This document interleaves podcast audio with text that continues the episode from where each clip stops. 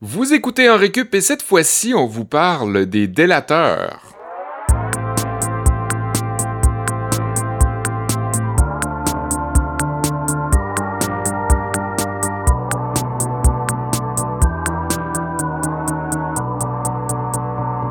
Salut, c'est un autre épisode dans Récup qui commence. Je suis Olivier Bradette, puis euh, je suis très content de vous retrouver avec Sébastien Blondeau puis Kevin Breton.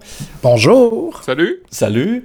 Où on s'inspire encore un peu du confinement, d'une certaine façon, ou euh, du début du confinement, quand on se faisait dire euh, ça se peut que vous puissiez dénoncer vos voisins s'ils respectent pas la distanciation physique, s'ils invitent du monde chez eux. Et on parle des délateurs aujourd'hui pour ça. Les gars, j'ai envie de vous demander, est-ce que vous autres, vous avez eu du voisinage qui n'a pas respecté les règles? est-ce Eh que vous avez été tenté de dénoncer ça à la police? Tenter est un bien grand mot, mais oui, euh, dernièrement, là, dans les dernières semaines, il y a des jeunes qui... euh, là, je, je- je me revieillis encore plus, là, mais il y a des jeunes qui faisaient des parties dans les cours Ok. arrière, puis ça criait jusqu'à minuit. Puis, euh, ben, pour, ces raisons-là, on pouvait savoir combien qui étaient. On pouvait même les spotter dans ruelle. Il n'y avait pas grande distanciation sociale là. C'était un, un attroupement tel qu'on les connaît. Ben, la tentation, comme je dis, était pas vraiment là, mais comme ça, ça... Même si on pensait pas appeler une police ou comme dénoncer d'une manière ou d'une autre, l'envie était là. Le, le- le- le fantasme était là. Ça, c'est un fantasme qui remonte à longtemps, hein, Seb, dans ton cas, parce que t'as un, t'as un historique Ouais. passé de stouleux puis de snitch, n'est-ce pas? Ouais, là, T'es notre délateur en récup, je Notre pense. délateur en chef. T'es notre Edward Snowden, Seb. Vois ça comme ça. T'es notre Chelsea Manning. T'es notre gorge profonde. je suis pas nécessairement fier de ça. C'est juste que quand je pense à délation, c'est ça que je vous ai dit, les gars, quand vous m'avez euh, proposé ce sujet-là, ça me ramène à mes jeunes années quand je dénonçais ma sœur pour X raisons. Je la stoulais tout le temps. J'étais le grand frère, euh, pas tellement euh, exemplaire dans la complicité. Et comme je viens de le dire, je suis pas tellement fier, mais j'ai eu des années de dénonciation et je, je, je l'ai expériencé, expérimenté. Quel genre de truc tu rapportais à tes parents? Ah, hum, ma soeur voyait des affaires à TV qui étaient pas de son âge, puis elle pouvait, mettons, faire un fuck you, puis là, je disais à ma mère, hey, Sarah, elle a fait un fuck you cet après-midi, puis euh, puis là, elle se faisait chicaner. Des trucs de même, là, euh, ben bêtes, puis euh, qui étaient pas nécessaires. Maintenant, je m'en rends compte, puis je m'en suis excusé à ma soeur. Je continue à, à m'excuser, euh, d'ailleurs, pour ça. Ça a-tu laissé des traces? Ben, peut-être, je sais pas. Peut-être que la confiance est plus euh, difficile. J'espère pas. Ma sœur est quand même assez euh, conciliante. Elle pardonne quand même bien, je pense. C'est une personne sensée dans vie. Mais je la comprendrais d'avoir du ressentiment encore. euh, malgré que ce soit toujours pour des petites affaires euh, comme des fuck you, là. Ouais, je comprends. Toi, Kev, euh, tu devais être du genre à t'entendre bien avec tout le monde, fait qu'il y avait jamais aucun problème à dénoncer. Pour vrai, je suis pas du tout. euh, non, je suis pas. Malgré euh, la pas, la pas du gain pour moi n'a jamais suffi à dénoncer qui que ce soit.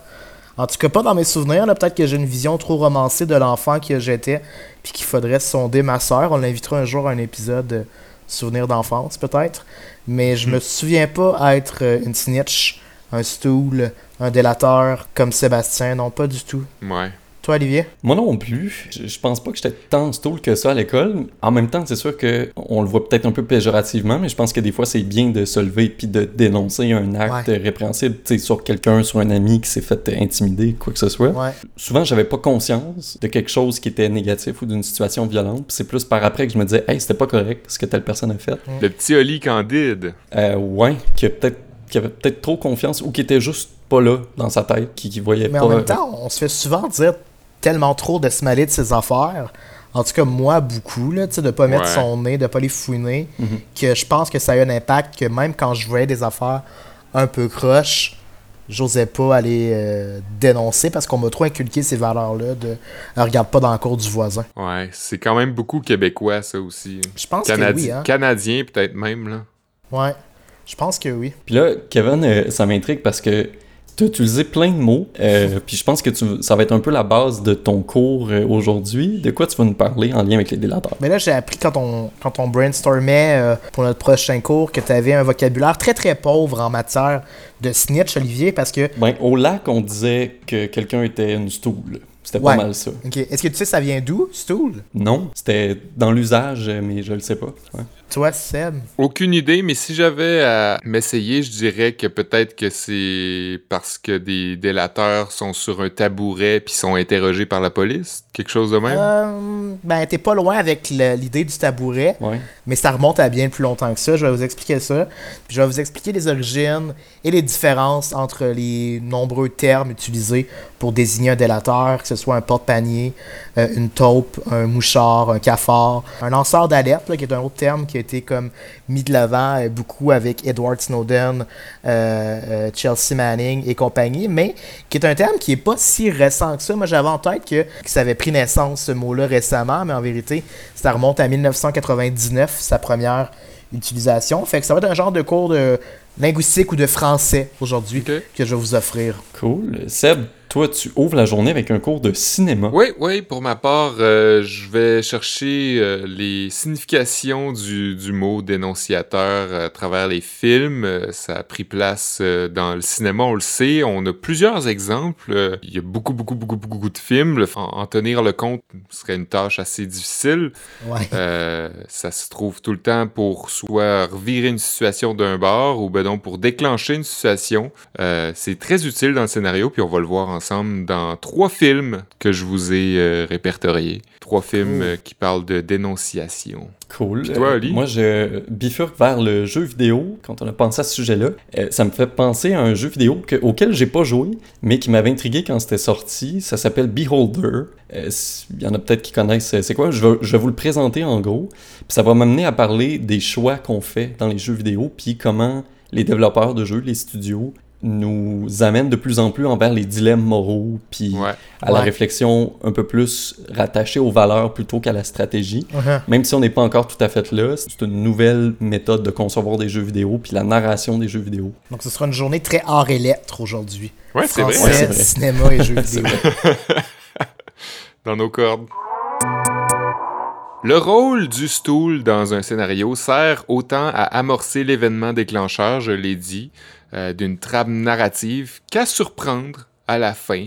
Ça peut être une histoire de traîtrise, une histoire d'héroïsme. Dans tous les cas, l'acte de dénoncer est toujours utile pour mettre le feu aux poudres, pour faire renverser la vapeur, pour euh, changer une situation et l'écrivain et scénariste John Hale ne s'est pas cassé le bessic quand est venu le temps de donner un nom à son roman et au film qui en a découlé, The Whistleblower. Et Kev, tu pourras sûrement nous en parler, j'imagine, euh, de ce terme-là, qui a été traduit par Siffleur de sifflet. qui a été traduit dans ce cas-ci en français par Le Dénonciateur, qui est un film d'espionnage britannique réalisé en 1986 par Simon Langton, mettant en scène le célèbre Michael Caine, aux côtés de James Fox et de John Arthur Gielgud. Il raconte l'histoire d'un vétéran de guerre devenu agent secret qui doit enquêter sur la mort de son fils Bob, lui-même membre des services secrets britanniques dans le département des interceptions et des traductions de messages ennemis. L'affaire, c'est que peu de temps avant sa mort, Bob avait découvert un lien entre le suicide de son collègue et un espion russe qu'ils auraient découvert à l'interne, mais personne ne l'avait pris au sérieux et ça a été fatal pour lui. Michael Caine doit donc interroger plusieurs hommes, toujours en s'assurant de faire une moue suspicieuse devant la caméra tout au long de son enquête, en découvrant évidemment des affaires qu'il aurait préféré ne pas savoir. Ceci dit, sa soif de vérité et surtout de comprendre les raisons qui ont mis son fils en danger de mort le pousse à gratter le bobo et à dénouer l'intrigue au bout de 100 minutes de métrage. Mais faites attention par contre à ne pas confondre avec Le Dénonciateur sorti en 1950. Film américain cette fois qui raconte l'histoire d'un groupe d'espions américains envoyés en Italie durant la Seconde Guerre mondiale pour aller enquêter sur les nazis qui ont occupé le pays. Tous se font tuer dans une embuscade. Une fois la guerre terminée, quelques années plus tard, Captain Carey s'investit d'une mission retrouver le traître qui a fait tuer ses collègues et amis. Le dénonciateur qui a euh, laissé filer l'information, autrement dit. Captain Carey USA, qui est son titre original en anglais, a été réalisé par Mitchell Lyson et donne l'affiche à Alan Ladd, un beau grand châtain aux allures de Tintin qui se balade dans une Italie des années 50, pas mal cliché. Forcément, comme, comme dans Tintin, Carrie va se mettre dans des situations pas possibles et s'en sortir beaucoup trop facilement, sans vraiment d'habilité euh, qui lui est due. Encore là, ne vous mélangez pas avec Le Dénonciateur, sorti en 2009. Je le savais que c'était ça que t'allais faire. Qui raconte l'histoire de Martin McGartland, approché par les services sociaux, euh, les services secrets britanniques pour infiltrer l'armée irlandaise et espionner leurs soldats en échange d'une somme d'argent faramineuse, jusqu'à ce qu'ils se fassent pogner puis qu'ils doivent abandonner sa femme et son enfant pour quitter le pays et sauver sa peau. La version originale s'appelle 50 Dead Men Walking, faisant référence aux 50 hommes que sa délation aurait sauvé d'une mort certaine. c'est un petit peu paresseux de traduire 50 Dead Men Walking par, Je sais. On dirait que tous les films où il y a un petit peu de délation, tu coupes ça au plus court, bon ben, dénonciateur, ça n'a justement jamais été fait.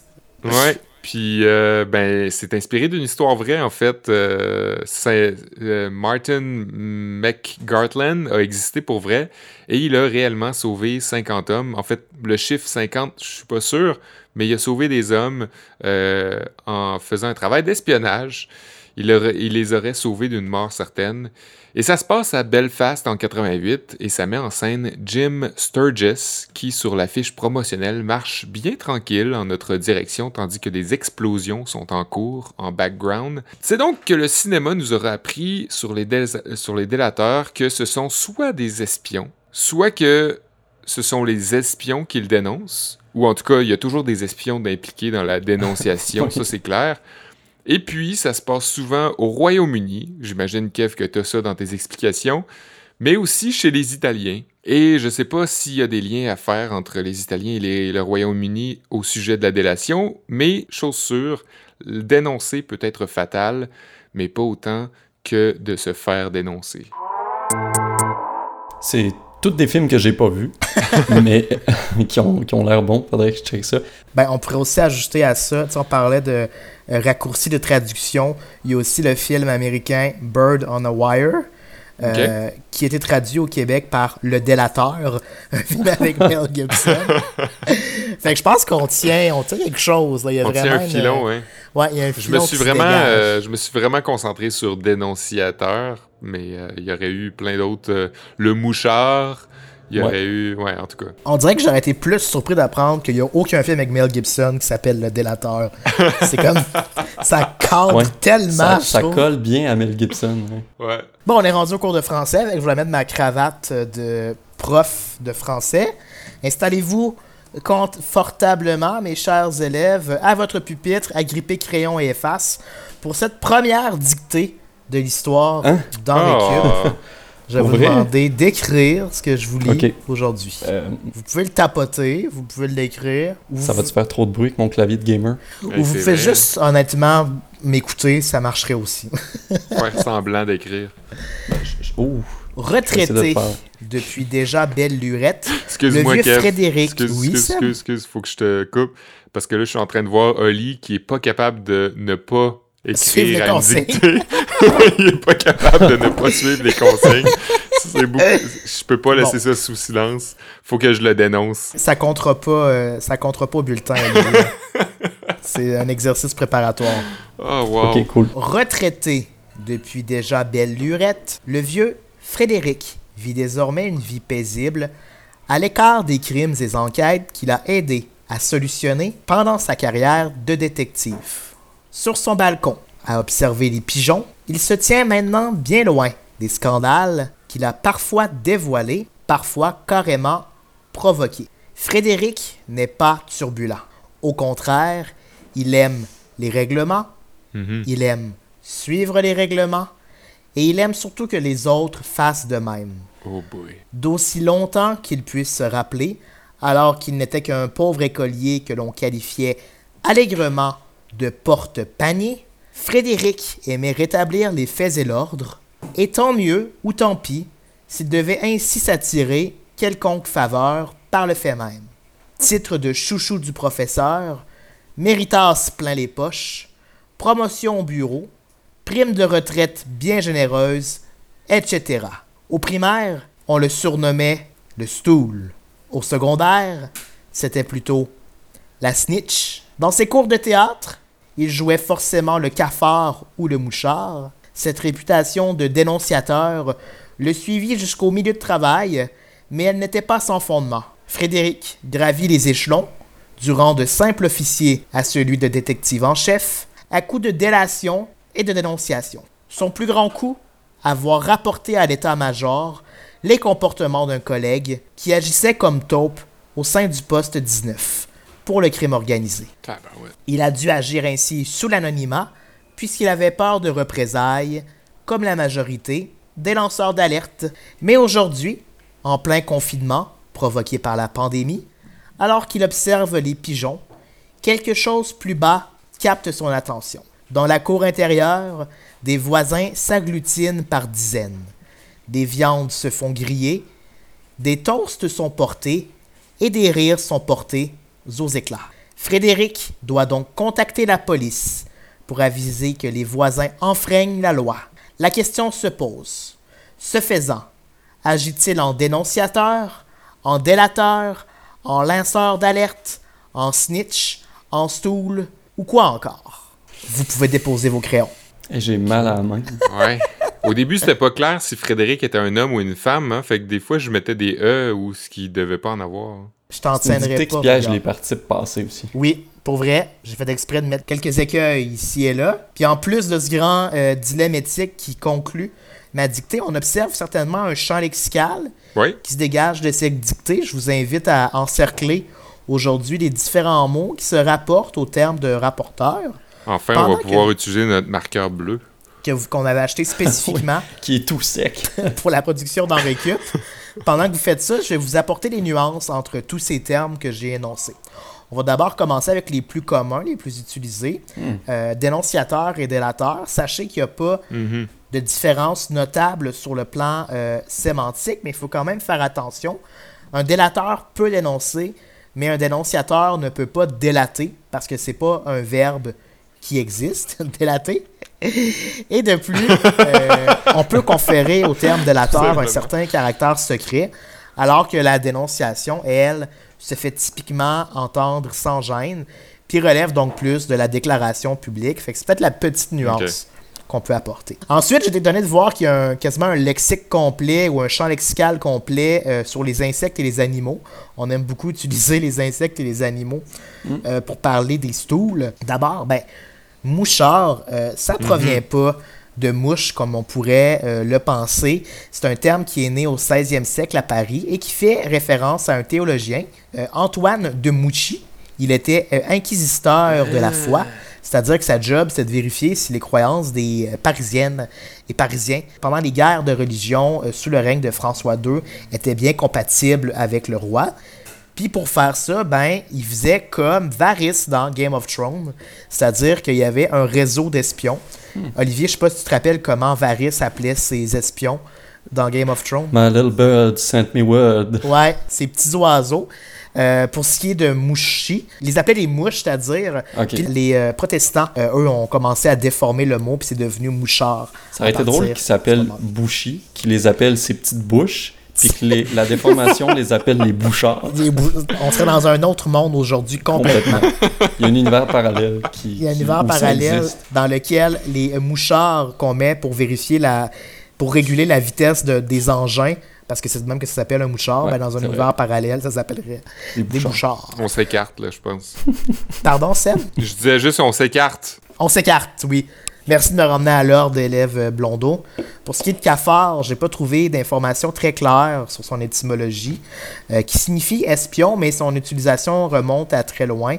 Ce qui est toutefois très drôle, puis j'ai quand même pris soin de le noter, c'est que l'expression pourrait prendre un double sens, alors que nos amis les Russes développent en ce moment des robots insectes minuscules qui ressemblent en tout point à de véritables cafards Ah, et dont ouais. la fonction première serait d'espionner. Fait que là, ce serait vraiment des cafards qui viendraient cafarder.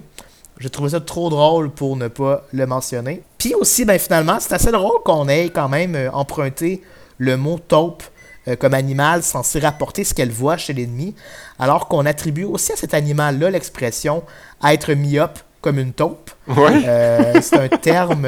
Sébastien, tu nous parles. Oui, Olivier?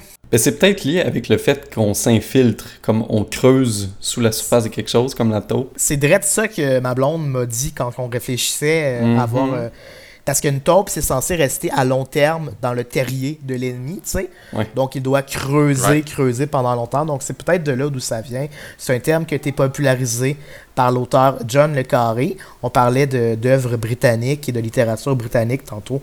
Sébastien, c'est le cas aussi. Sauf que c'est probablement pas lui qui est à l'origine ou le créateur ou le père de cette expression-là, parce que les services secrets soviétiques l'utilisaient euh, bien avant lui. Finalement, il y a aussi, euh, tu pas parlé, Seb, du film The Departed dans ton cours de cinéma, mais on aurait pu en parler longuement. Je sais pas si tu te rappelles sur quoi Mhm. termine ce film, sur une scène très précise, mais c'est pas un spoiler, Olivier, je te, Ok, je ok, t'en ok. rassure. Merci. C'est euh, le, le- le gars qui visite dans l'appartement de l'autre, là? Ouais, mais Il est comme euh, habillé tout en. Ouais, mais comme après que l'action se soit déroulée, il y a comme une scène très lente qui a pas rapport au film, euh, puis un zoom sur un rat. Puis c'est Ah, comme ouais. une métaphore très très peu, euh, disons, euh, subtile Ouais. pour nous dire ah il y a des rats dans ce film-là. Mais j'avais trouvé Ouais. ça très très drôle, puis ça avait été un peu tourné au ridicule. Un peu de la même manière, tu remarqueras Olivier, ah non je te le dirai pas, je te le dirai après que tu l'as écouté. C'est les, Améri- les anglophones qui disent to rat. hein. to rat on someone or on something. Ouais. Et euh, finalement, si on va maintenant au Québec pour les expressions, ben, parmi les expressions populaires, hormis dans le cercle immédiat d'Olivier Bradette, euh, il y a stouleux, il y a snitch et il y a porte-panier. Porte-panier, c'est un québécisme qui n'est pas vraiment utilisé ailleurs. Là aussi, j'ai fouillé sur Google pour trouver son origine, mais mes recherches se sont limitées à plusieurs propositions pour acheter un chariot portatif à 258 Fait que si quelqu'un a une théorie sur d'où ça vient porte-panier, genre si la Ouais. linguiste insolente nous écoute, elle peut nous Ouais. Finalement, snitch stool, ça aussi c'est intéressant. Snitch, ben ça provient évidemment de l'anglais, euh, qui a à peu près le même sens qu'en français. Euh, on soupçonne que ce serait un mot euh, phonétique, c'est-à-dire un mot qui rapporte le son qui est produit, comme mettons en anglais slap ou tap.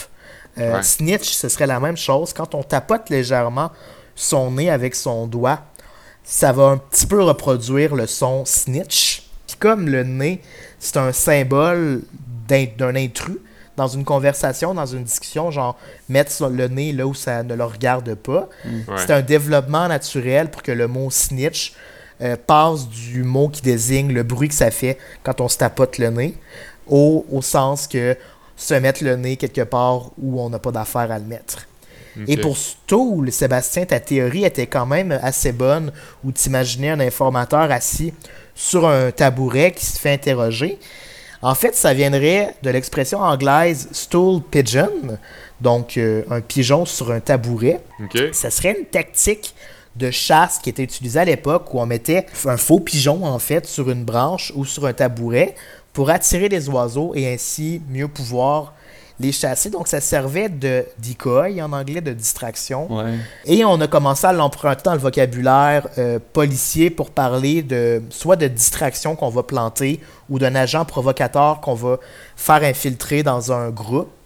Et au fur et à mesure de son utilisation, ben, ça a aussi devenu une source d'information et de délation. Oh, ouais. Et finalement, pour ce qui est de lanceur euh, d'alerte, comme je vous le disais en introduction, c'est un terme créé en 99 par deux sociologues français. La différence avec le délateur euh, est euh, assez sémantique. C'est qu'une délation peut se faire sans grand intérêt générale, euh, comme quand Seb snitchait sa sœur, il le faisait juste pour s'attirer la faveur de ses parents. Une délation, ça peut être ça, mais quand tu es un lanceur d'alerte, tu le fais généralement dans l'intérêt public, dans l'intérêt général de la société. Mhm. Euh, ça peut être soit un avertissement qui est lancé par les corridors officiels des gouvernements, comme par exemple le gouvernement du Québec a des sites sécurisés par lesquels on peut transmettre des informations pour, par exemple, gaspillage de fonds publics ou quelqu'un qui, enfreindrait la, qui infreindrait la loi. Mais ça peut aussi se faire euh, par les médias, comme on a aussi vu aux États-Unis souvent. Et ça a donc une connotation un peu moins négative euh, qu'une délation. Parce qu'un lanceur d'alerte, en fait, ça met la population sur ses gardes. Alors qu'un délateur, on a l'impression que dans le fond, tout ce qu'il fait, c'est snitcher. C'est vrai, hein? il, y a, il y a beaucoup de zones grises, j'ai l'impression. Beaucoup de zones grises. Mm. Ouais. Ben, c'est normal que ça suscite toutes sortes d'émotions, tu sais. C'est confrontant. C'est confrontant, oui. Puis en fonction de la situation, les dilemmes moraux peuvent être déchirants. Puis ça, les jeux vidéo l'intègrent de plus en plus. Les, les créateurs ont compris ça, puis ils utilisent de plus en plus ce genre de choix difficiles pour créer des expériences de jeu différentes, qui nous font réfléchir sur nos valeurs puis nos motivations personnelles, non seulement en tant que joueur qui se projette dans son avatar, mais en tant que personne à part entière. Puis puisqu'on parle de délation, si ça vous intéresse de jouer avec euh, ce genre de euh, dynamique-là, je vous suggère le jeu Beholder qui est disponible sur PC puis sur console, c'est un peu partout. Es-tu disponible sur bac? Oui, aussi. Euh, ça s'inspire d'œuvres dystopiques à la George Orwell, un peu comme son roman 1984 avec euh, Big Brother, par exemple. Puis la diégèse du jeu, ça se situe d'ailleurs en 1984. Beholder se déroule dans un état totalitaire fictif, puis vous incarnez un propriétaire d'immeuble à, à logement, et le gouvernement vous oblige à espionner vos locataires pour informer le régime de toute action ou complot potentiel contre eux. Ah ouais. Donc, vous pouvez dénoncer les locataires qui s'opposent au régime et gagner la faveur de celui-ci, dans le fond. Pour arriver à vos fins, il y a plein d'options qui s'offrent à vous. Vous pouvez installer des caméras, des micros, vous pouvez fouiller l'appartement des gens pendant leur absence, euh, regarder par les trous de serrure, avoir recours à- au blackmail puis à la manipulation. Là, tout est pas mal permis. Ouais. Vous avez malgré tout la possibilité de désobéir au gouvernement puis de faire au mieux pour que vos locataires soient protégés dans une certaine mesure. Par contre, le jeu est fait pour que vos choix soient déchirants. C'est vrai jusqu'à un certain point dans le cas de Beholder. Par exemple, ben, le gouvernement vous donne assez peu d'argent. Donc, pour survenir, subvenir aux besoins de votre famille, vous Mhm. n'aurez d'autre choix que de dénoncer certaines personnes pour joindre les deux bouts à un moment donné, puis gagner suffisamment de ressources. L'histoire du jeu bifurque bel et bien en fonction de vos choix. Ça, c'est assez cool parce que ça vous permet d'explorer différents passages narratifs. Mais même si vous savez pas nécessairement où va se dérouler l'histoire après tel ou tel choix, ça demeure quand même assez probable que vous preniez une décision davantage motivée par un besoin de ressources dans le jeu que parce que telle option est vraiment liée à vos valeurs personnelles. Comme un petit peu dans la vraie vie. Ouais, des fois, c'est bien vrai. Euh, ça, c'est vrai. Ça dépend de ta boussole morale. Ah Ouais, c'est ça. Dans ce jeu-là, vous devez donc trouver un équilibre entre la qualité de vie de votre famille, le bien-être de vos locataires, puis la confiance qu'ils vous accordent, en plus de votre obligation envers l'État. Puis là, j'ai l'impression a beaucoup de jeux qui prétendent nous donner des choix éthiques, alors qu'en fait, ils présentent pas mal juste des choix stratégiques. Mais il existerait des jeux qui pousseraient bel et bien les joueurs à faire des choix selon leurs valeurs. L'auteur Miguel Sicar a publié un article super intéressant sur le sujet dans la revue Design Issues du MIT en 2013. Son texte s'appelle Moral Dilemmas in Computer Games et il établit une distinction entre les jeux présentant des choix stratégiques et ce qu'on pourrait appeler le vrai gaming éthique. En gros, résumé, le jeu est défini, le jeu comme concept, est défini dans l'article comme un dialogue, une tension entre la structure et la liberté. Quand un joueur peut choisir sa voie, on lui donne l'impression qu'il y a beaucoup plus de liberté dans son expérience. C'est une bonne chose pour le développeur parce que son jeu bénéficie d'une certaine rejouabilité, ce qui fait qu'il va Ouais. avoir une durée de vie plus longue dans la bibliothèque euh, d'un joueur. Sicard, dans son article, avance que les dilemmes dans les jeux sont souvent conçus pour illustrer différentes voies morales que le joueur va pouvoir empr- emprunter selon son choix. Ça semble être une bonne intention, puis on peut même utiliser ça pour vendre son jeu. Hey, c'est un jeu éthique euh, qui va euh, perturber vos, euh, vos pensées. Mhm. Sauf que souvent, ces choix qu'on dit moraux ou éthiques vont pas vraiment amener le joueur à, évaluer sa prise de décision en fonction des enjeux moraux et éthiques, mais plutôt en fonction de la récompense rattachée à son choix, euh, comme on en parlait. Parce que c'est quand même c'est quand même juste un avatar, tu sais, c'est mm. c'est comme plus une simulation des différentes facettes de personnalité qu'on projette à l'écran. C'est ça, exactement. Euh, par exemple, on m'offre de tuer un personnage neutre pour 500 pièces d'or ou de le laisser vivre puis gagner une coupe de points de réputation. C'est peut-être moins intéressant. Donc, même si le personnage m'a rien fait et qui est une menace pour personne autour dans le jeu, ben, c'est possible que j'opte pour l'option de le tuer pour enfin acheter mon upgrade d'armure pour battre le boss que j'arrive pas à battre. Ouais. Euh, moralement, éthiquement, c'est un choix qui est assez catastrophique. Bon, c'est un petit peu simpliste comme exemple, mais ça permet d'illustrer ce que l'auteur veut dire. Vous connaissez peut-être Sid Meier, qui a créé la célèbre série de jeux la... Vers la fin des années 80, euh, il a fait une déclaration intéressante euh, qui est restée dans les annales du gaming. Les jeux sont une série de choix intéressants. Donc, pour que le jeu stimule puis engage ses joueurs, il doit, il doit leur présenter des choix qui font appel à leurs émotions. Il n'y a aucun de ces choix-là qui devrait être meilleur que l'autre, puis le joueur devrait pouvoir faire un choix éclairé selon les renseignements dont il dispose. Et selon Miguel Sicard, l'auteur de l'article, c'est justement l'information trop détaillée qui constituerait une partie du problème des jeux qui prétendent être éthiques. Il cite en exemple le jeu Fallout 3, euh, qui est un RPG très connu, qui intègre beaucoup de choix et de dilemmes moraux au fil de son histoire. Il y a un de ces choix-là qui consiste à choisir une des trois options entre s'allier avec une ou l'autre de deux races en conflit, ou de négocier une paix, une trêve entre ces deux races-là.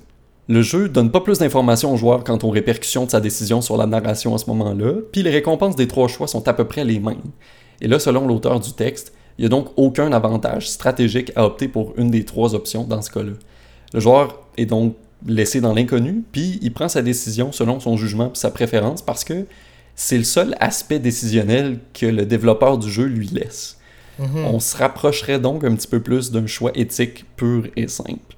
Mais attention quand même, si vous vous retrouvez devant une décision à prendre dans un jeu, ben c'est que le développeur a prévu de vous donner ce qui est appelé dans le monde du gaming une illusion de liberté. C'est impossible d'avoir une vraie liberté entière dans un jeu vidéo. Donc, on évolue évidemment dans un environnement qui est codé, dans une histoire qui est peut-être pas linéaire, qui a plusieurs fins probables ou plusieurs ramifications, mais qui a tout de même été conçue par un développeur. Même dans SimCity? Oui. Ben, ben il n'y a, pas de narration comme telle, mais c'est quand même un jeu qui a des règles. sais, ton, ton bâtiment va coûter tant de pièces à acheter. Euh, tu pourras pas construire euh, un hôpital sur un lac. Il y a des, des règles quand même à respecter euh, dans tout ça. Tu vas sûrement finir par déclencher une tornade ou une invasion extraterrestre pour défendre ta ville. Ouais, c'est ça. Puis un exemple les plus répandus de cette illusion de liberté-là, c'est l'embranchement narratif qui est influencé par les décisions des joueurs. Vous avez peut-être, euh, vous avez sûrement déjà euh, rencontré ça. Vous vous ramassez devant un choix A ou B de l'embranchement, mais tôt ou tard, cet embranchement-là va finir par converger avec l'embranchement B, puis vous allez revenir à la trame narrative principale. Ça me fait penser au, euh, au livre dont le, le livre dont vous êtes le héros. Le livre dont vous êtes le héros, merci Seb, ou des fois, comme c'est juste que ça va te prendre plus ou moins de temps à lire le livre, puis finalement les deux embranchements reviennent au même point. Là. Je me rappelle de louer de ces livres-là à la bibliothèque, puis des fois, en faisant d'autres choix, je retombais sur des passages sur lesquels j'ai... En même temps, c'est un cool exercice d'écriture parce que tu t'arranges pour que des bouts fit ensemble, puis à limite, qui signifient plus la même chose plus tard dans le livre. Ouais. Euh, ça, je pense que c'est à la limite même plus avancé que certains jeux vidéo qui ont un petit choix euh, A ou B. Mais ouais, c'est vrai, ça fait un peu penser à ça. Puis, en vous donnant une agentivité limitée, mais qui suffit souvent à vous accrocher, ben, le, développeur va avoir réussi sa mission à vous donner l'impression que vous avez personnalisé votre expérience. Euh, je cite en exemple le jeu Mass Effect le joueur peut souvent choisir ses lignes de dialogue qui commandent euh, en fait ses interactions avec les autres personnages et les autres personnages vont répondre à ce que vous avez dit en fonction des lignes que vous avez choisies. C'est ça, il y, a cette dynamique-là dans plusieurs jeux, mais dans Mass Effect, il y a certaines lignes de texte qui ont été écrites pour toutes s'agencer entre elles, ce qui fait que c'est simplement pour vous donner une illusion de liberté, parce que peu importe la ligne de dialogue que vous allez choisir, le personnage en face va vous répondre la même maudite affaire. Donc, si vous pensez que vous avez pleinement le contrôle sur votre expérience narrative, c'est juste que le développeur l'a voulu ainsi. Arc. T'es en train de nous dire, Olivier, que c'est Nietzsche qui a écrit les dialogues de Mass Effect 3. Rien ne veut rien dire. Hey Seb, on est rendu au stade dans Récup où on a entendu Olivier nous dire les producteurs de jeux vidéo de Mass Effect 3 nous offrent une agentivité limitée. si c'est pas le summum du geek, une agentivité. On, on a dépassé une limite. Là. Ça, c'était le geek du geekness, Olivier. Mais j'ai beaucoup aimé ça. J'ai Ouais. beaucoup aimé ça. Si vous avez euh, d'autres exemples aussi de choix narratifs dans les jeux, euh, n'hésitez pas à, à nous les envoyer. Parce qu'on est à enrecup à commercialgmail.com. Ah. on est sur facebook.com baroblique enrecup. Puis on est sur Instagram, at enrecup, tout simplement. C'est vrai. Ouais. Moi, je pensais, euh, Oli, euh, avant qu'on oublie, euh, je pensais que tu allais nous parler euh, du jeu, de un des quatre jeux que j'ai joué dans ma vie. Fable. Fable. Fable. Ben oui. Hey, oui. J'avais 100 têtes aussi, Seb, parce que je connais tes antécédents. C'est un jeu, ben, puis peut-être que tu pourrais plus nous en parler. Ben, Moi, j'ai pas joué, mais en fait, tes actions influencent un peu le spectre comme chaotique ou euh, bon, là. euh, si Ouais. on- Ben, c'était, je pense, je suis pas, je suis pas très geek, là, je le sais pas, mais je pense que c'était un des premiers jeux à faire ça. Ouais, je pense que oui. Sur Xbox, euh, au début des années 2000. Dans le fond, c'était très très simpliste, là. C'était soit le bien, le mal, puis tu- selon tes choix, tu pouvais être soit l'un, soit l'autre. Puis si tu faisais 50%, euh, 50-50, ben tu restais assez neutre. Donc, euh, puis ton physique Ouais. changeait selon ce que, ce que t'étais, là. Je pense que C'était c'était quand même cool à l'époque. Euh, Je sais pas aujourd'hui comment ça serait perçu. là, Eh ben, il y a beaucoup de jeux qui intègrent encore ce système de bon méchant, mais il y a peut-être plus de subtilité euh, à l'intérieur de ça. Shenmue faisait ça aussi, Ouais. peut-être un petit peu avant euh, sur Dreamcast. Moi, ça m'a aussi fait penser aux jeux de société style euh, Loup-garou puis euh, Ouais, Secret Hitler. Ouais. C'est un peu de la délation aussi, Ouais. tu sais. ouais, à quelque part, oui, c'est vrai, parce que tu te bases sur ce que tu as Ouais, vu dépendant vrai. de ton personnage dans Loup-Garou. Moi, ce que je déteste, surtout du début des parties de Loup-Garou, c'est Ah, ben, je sais pas, là, euh, Seb, euh, il a le sourcil un peu froncé, je pense que c'est un, c'est un loup, on va voter pour lui. Ouais. Ouais, se baser sur des, euh, sur des choses qui veulent rien dire. La vie, c'est une grosse game de loup-garou. On vous laisse là-dessus. Ok, bon, hey, on a-tu un sujet pour la semaine prochaine? Ben, il y a The Shining qui va avoir 40 ans euh, le mois pro- le Ah. mois- la semaine prochaine, dans deux semaines, ouais. Film culte. Ça vous tente, on peut faire ça. On fait ça, on fait ça. Ben, on profite en finissant juste pour dire un petit coucou puis un merci à Canalem, à CISM puis à, CF à CFRT, à ICAL8. Merci de nous diffuser encore. Puis euh, portez-vous bien chacun dans votre salon. Oui, la semaine prochaine, L'Enfant Lumière ou The Shining. Ou le The Shining, en français québécois, le délateur.